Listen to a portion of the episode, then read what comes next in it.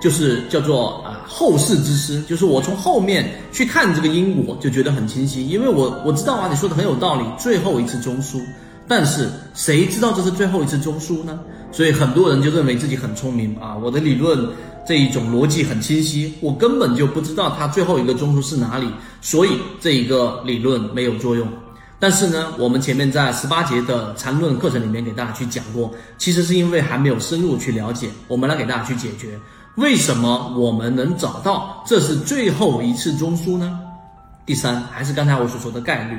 当一只个股它出现下跌的过程当中，会出现下跌盘整、下跌盘整，对不对？这里面会出现很很多次中枢。我们说两次以上中枢就形成一个趋势。那怎么样判断它是最后一个中枢呢？答案告诉你，我也不知道是最后一个中枢。但是缠论里面的精华和它最。呃，这个理论完备性的数学思维的一个地方，就是它有一个后手。什么叫后手？就当一只个股跌破一个中枢，快速的下跌，就像我们说的南风，呃，这个股份，十一月八号，你自己去打开 K 线去看一看。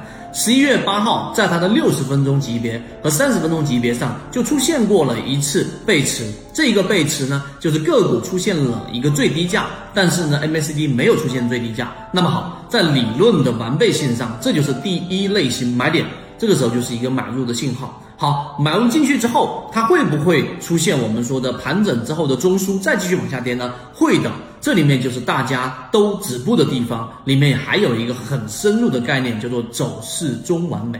当一只个股它出现了六十分钟或者三十分钟的第一类型买点的背驰出现之后，可以在先锋船长公众平台进一步系统进化学习。那买入是没有问题的。但它如果出现我们说持续性的走势向下的时候，这里面走势中完美要告诉你，你举个例子，你是六十分钟买入的第一类型买点，那么你就要去看它的三十分钟或者十五分钟或者二十分钟。当一只个股如果说